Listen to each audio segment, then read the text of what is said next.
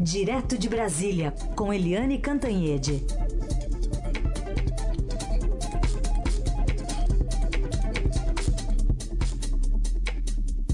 Oi, Eliane, bom dia. Bom dia, Raíssen, bom dia, ouvintes.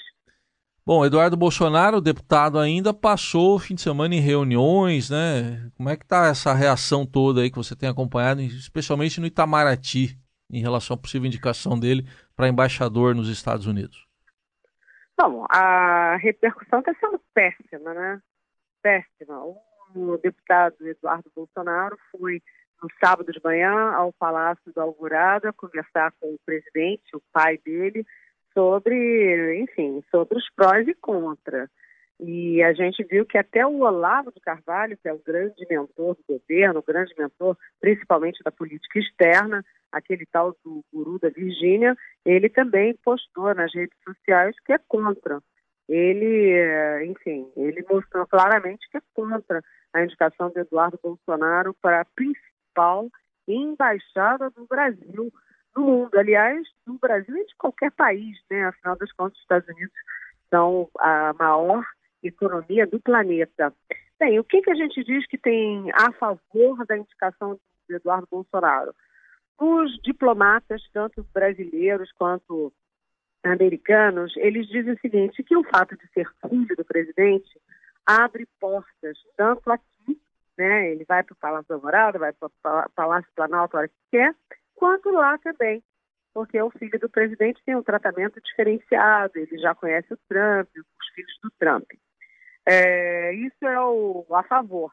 E aí a gente pergunta, né, e o próprio currículo do, do Eduardo Bolsonaro? E aí ele responde, ele responde que já fez intercâmbio quando era jovem, que já passou pelo frio do Maine e que já fritou muito hambúrguer lá. Além disso, ele fala inglês e espanhol.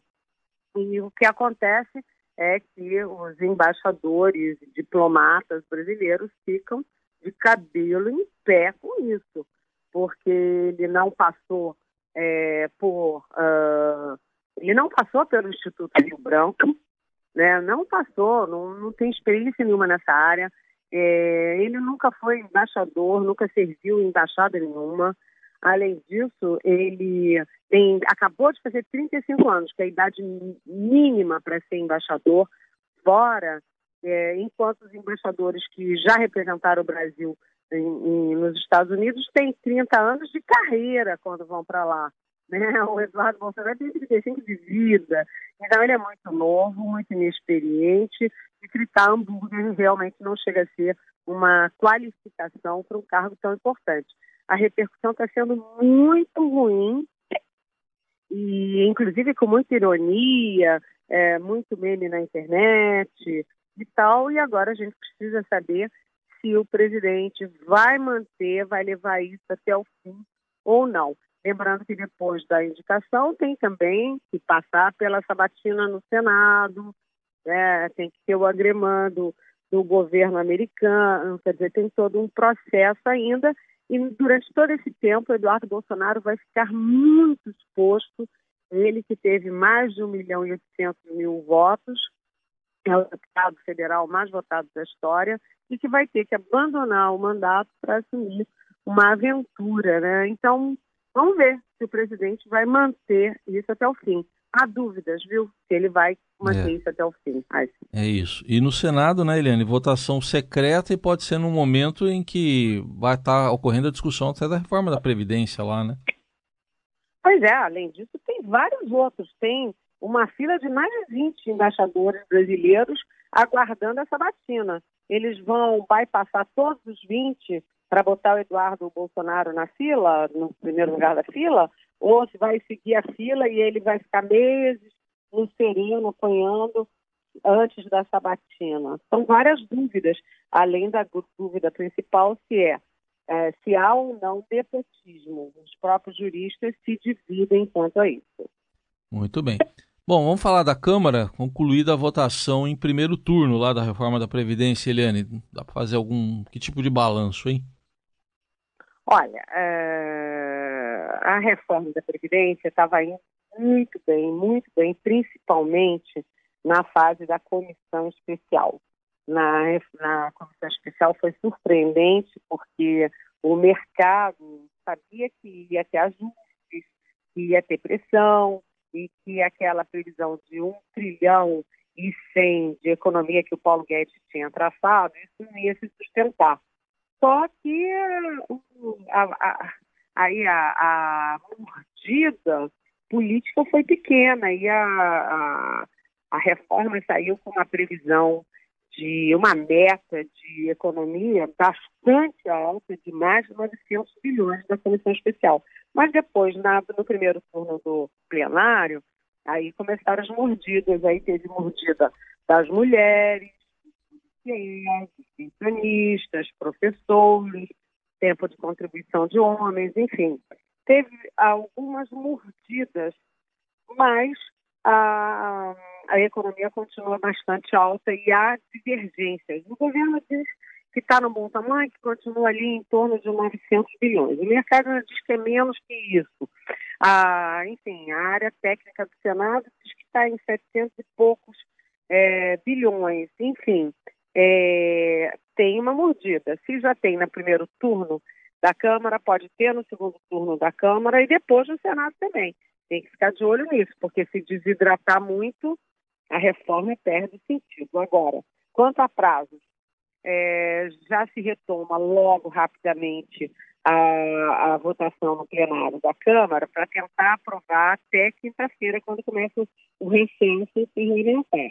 Mas é praticamente impossível votar, é, acabar a votação, depois passar pela comissão, depois do segundo turno na Câmara. Portanto, o próprio presidente da Câmara, Rodrigo Maia, como você disse, Razi, ele já prevê que vai ficar para agosto. Uh, os trabalhos parlamentares começam dia 2 de agosto, depois, que é uma sexta-feira. Aí vem sábado, domingo, 3 e 4, 5 é segunda. Portanto, a gente pode trabalhar dia 6 de agosto como é, prazo para reinício da votação no plenário da Câmara. E só depois do segundo turno é que isso vai ser encaminhado para o Senado. O Eliane, vamos falar um pouco mais ainda de desdobramentos da aprovação da reforma da Previdência no primeiro turno. E essa disputa de protagonismo entre o presidente da Câmara, Rodrigo Maia, e o governo?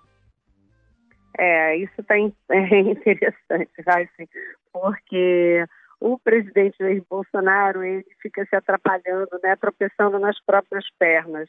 Mania de armas, meio ambiente, agora o filho na embaixada, aí trabalho infantil. É, ele fica se distraindo com, com um acessório. Ele não está focado no essencial. E enquanto isso, o Rodrigo Maia ele vai assumindo protagonismo, assumiu ali o protagonismo na reforma da Previdência, claramente foi ele o grande vitorioso da reforma, né, o grande comandante da reforma, e ele já aproveitou o último dia, assim, aprovou é, o primeiro turno, o Rodrigo Maia já lançou o plano de governo seguinte, o plano para o país seguinte, que é a reforma tributária. É, então, o Rodrigo Maia ele está aproveitando bem esse momento, ele está dando deu entrevistas para o Estadão, para os outros jornais todos, ele está com muita visibilidade é, e com algumas diferenças. Enquanto o presidente se distrai com acessórios, agora o presidente inventou essa de que as taxas em Fernando de Noronha são muito caras, hein? Ele vai dar um jeito nisso. Quer dizer, isso não é uma política de governo, isso não é uma questão para o presidente da República, isso é de uma classe média, é, até com dinheiro, porque Fernando de Noronha é caro mesmo. Quer dizer, é inacreditável isso. O Rodrigo Maia vai se entrando no principal e ele imprimiu duas novas palavras no dicionário aí que estavam sumidas desde janeiro, porque o Bolsonaro nunca fala nessas duas palavrinhas mágicas que são social e pobreza. Então, se você pegar todos os discursos e entrevistas do Rodrigo Maia, tem lá a preocupação com o social, com a desigualdade social e com o combate à pobreza, coisas que o Bolsonaro nunca fala, né? A pauta do Bolsonaro é muito classe média, classe média alta. e o Rodrigo Maia faz esse contraponto.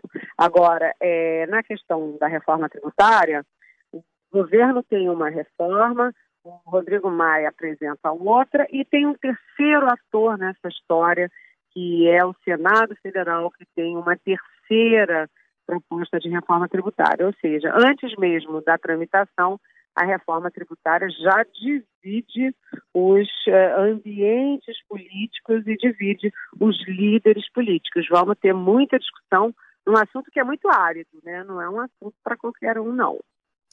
Muito bem. Vamos aí para as perguntas de ouvintes que chegam aqui para a Eliane Cantanhede, tem várias aqui hoje. Vou começar com essa da Isabela. É, ela está dizendo o seguinte: vemos, além de um governo ruim, uma oposição quebrada. Gostaria de saber a opinião da Eliane Cantanhede, como ela acredita que estaria a política atual caso tivéssemos uma oposição forte e combativa, diz aqui a Isabela.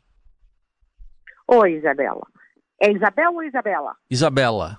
Isso, Isabela. Isabela, bem-vinda, muito obrigada pela pergunta.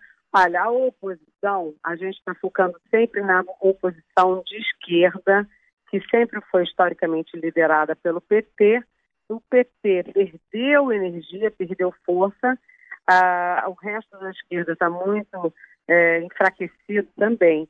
Então, o que você está vendo surgir é uma oposição ao centro e uma oposição liderada pelo Rodrigo Maia, que a gente acabou de falar.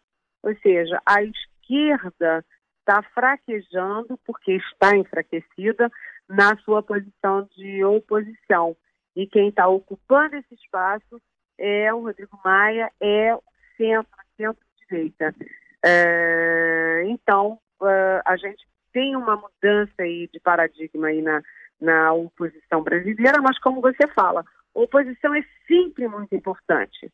Quando tinha o governo de esquerda, era uma oposição de centro e de direita. Agora é importante ter uma oposição de centro e de esquerda, porque é do contraditório e da, da fiscalização, até da provocação da oposição, é, que os governos chegam às melhores soluções, inclusive com uma forte participação da sociedade, como a gente está vendo, por exemplo, na reforma da Previdência. Muito bem. A segunda pergunta aqui, Patrícia, Patrícia aqui de São Paulo. Gostaria de saber da Eliane sobre a indicação, você já falou aqui, mas ela quer um pouco mais aqui, é, de Eduardo Bolsonaro para a Embaixada Americana, do, Embaixada Brasileira em Washington. É nepotismo mesmo ou nosso presidente não sabe o significado da palavra? Oi, Patrícia, bem-vinda também. Olha, é, há dúvidas se é ou não nepotismo do ponto de vista técnico-jurídico. Né? Os próprios ministros do Supremo se dividem quanto a isso. Mas, na prática, não faz sentido o presidente indicar o filho dele. Não apenas porque é filho dele, mas porque o Eduardo Bolsonaro acabou de fazer 35 anos, nunca foi nunca passou pelo Instituto Rio Branco, não conhece nada de diplomacia, nunca trabalhou em nenhuma embaixada no exterior, não tem experiência nenhuma e é, afinal das contas, a embaixada mais importante do país. Ou seja, ser ou não nepotismo é um detalhe desse, vamos dizer assim, desse desastre do presidente é, sugerir o próprio filho para a embaixada mais importante do planeta.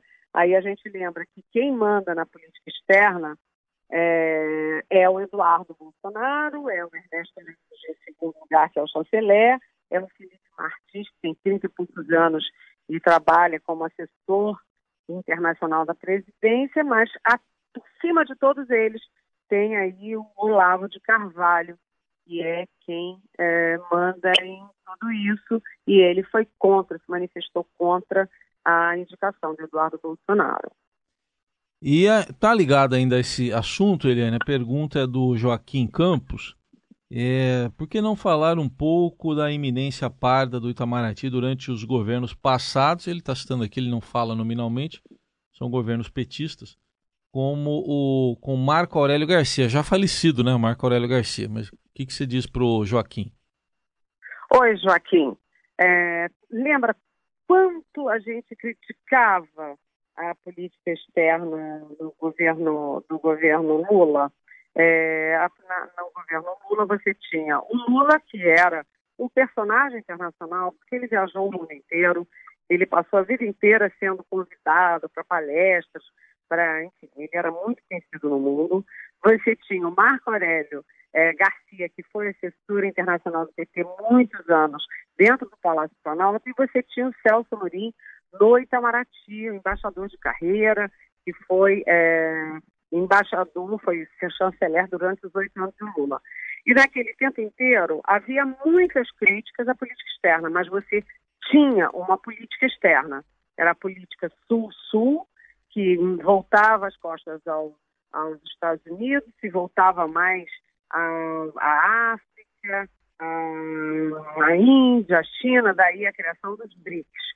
Então você tinha uma política externa, você tinha concretamente o que aprovar, apoiar ou criticar e condenar. Né? Depois, no governo Dilma Rousseff, você não tinha política externa, porque a Dilma achava é, diplomata chato, achava diplomacia, diplomacia uma inutilidade, era gastar dinheiro em vão. Foi um momento muito ruim do Itamaraty, que teve muito protagonismo com Lula, para o bem e para o mal. Na Dilma sumiu. E agora é, o Itamaraty está muito perplexo, os embaixadores, diplomatas, porque é uma confusão lá.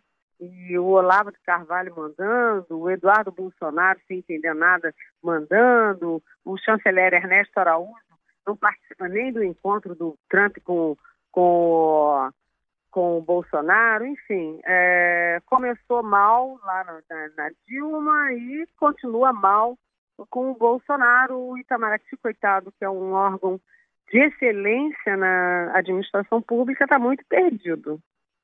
E para a gente fechar, tem uma última pergunta aqui, ó, um ouvinte, deixa eu ver o nome dele aqui ou dela. Ah, também sobre reforma da, da Previdência. Quem está perguntando é Antônio Vaz Serralha. Será possível confiar no atual presidente do Senado, ele está se referindo ao Davi Alcolumbre, para aprovar matéria tão relevante sem barganhar recursos? Teremos um bom teste? Está perguntando aqui o Antônio Vaz. O que, que você diz para ele? Oi, Antônio. Também muito bem-vindo. Ah, você tem que lembrar o seguinte: um, duas coisas. Primeiro, o senador Davi Alcolumbre era um absoluto desconhecido quando virou presidente do Senado e ele se elegeu aí na onda contra uh, a possibilidade possibilidade de vitória do Renan Calheiros. Então, ele surgiu do nada, foi eleito e ele está cumprindo bem o papel, ele está se aproximando muito do Rodrigo Maia, ele está se aproximando muito da esquerda, da direita, do centro lá no Senado, ele é bom de conversar. E, além disso, é o seguinte, a reforma não depende dele, né?